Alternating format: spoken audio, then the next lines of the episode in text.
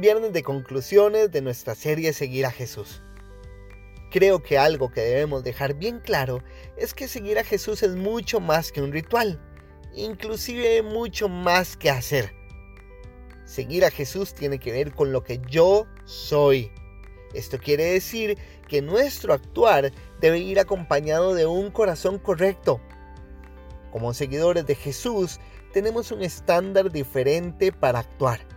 Estamos llamados no solo a hacer la diferencia, sino a ser diferentes. Nuestra prioridad debe ser la misma que Cristo nos enseñó en Mateo 6:33 buscar el reino de Dios por encima de todo lo demás y llevar una vida de acuerdo a su dirección, sabiendo que si vivimos así, nuestro buen Dios velará por nuestras necesidades. Buscar el reino de Dios es vivir conforme a la voluntad de Cristo. Nuestra máxima prioridad de vida debería ser que aquellos que nos rodean puedan experimentar el amor de Jesús y que eso los acerque a Dios. Y es que las prioridades cambiaron, ya no es que yo tenga o que yo quiera. Mateo 16, 24 nos dice, entonces Jesús dijo a sus discípulos, si alguno quiere venir en pos de mí, niéguese a sí mismo, tome su cruz y sígame. Seguir a Jesús no sucede bajo nuestras condiciones. Jesucristo evidencia una serie de requisitos para andar tras sus pasos que son los mismos que Él ya tomó. Filipenses 2 versos del 6 al 8 nos ejemplifica con Cristo este pasaje. Dice así, aunque Jesús era Dios, no consideró que el ser igual a Dios fuera algo a lo cual aferrarse. En cambio, renunció a sus privilegios divinos, adoptó la humilde posición de un esclavo y nació como ser humano. Cuando apareció en forma de hombre, se humilló a sí mismo en obediencia a Dios y murió en una cruz como morían los criminales.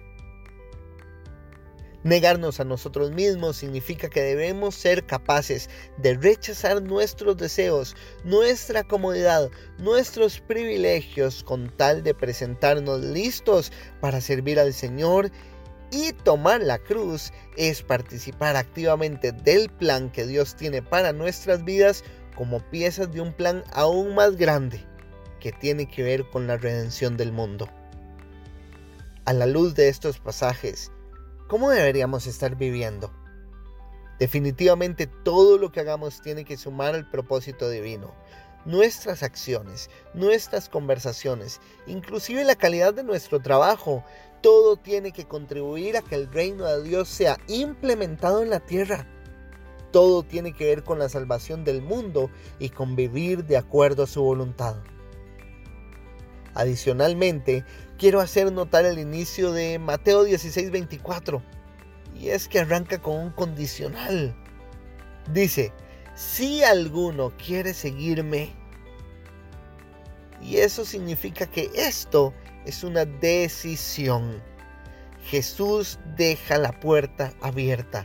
Podemos seguirlo o podemos no seguirlo.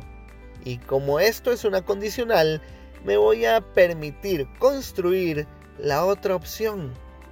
Diría más o menos algo así. Si alguno no quiere seguirme, cumpla todos sus anhelos. Deje de lado el plan de Dios. No se preocupe por la redención del mundo. Váyase.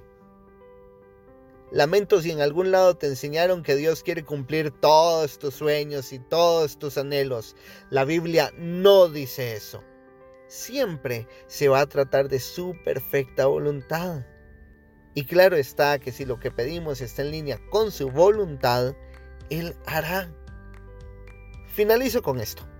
Si en verdad decimos seguir a Jesús, entonces debemos tomar decisiones.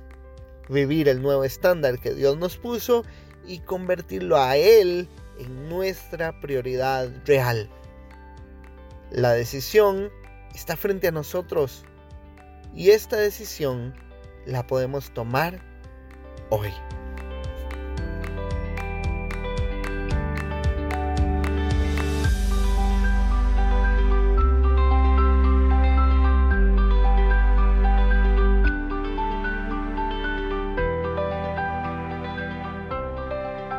Este devocional fue hecho por Diego Solís, quien es parte de la iglesia Casa de Alabanza de los pastores Luciano Romero y Ana Luz Rodríguez.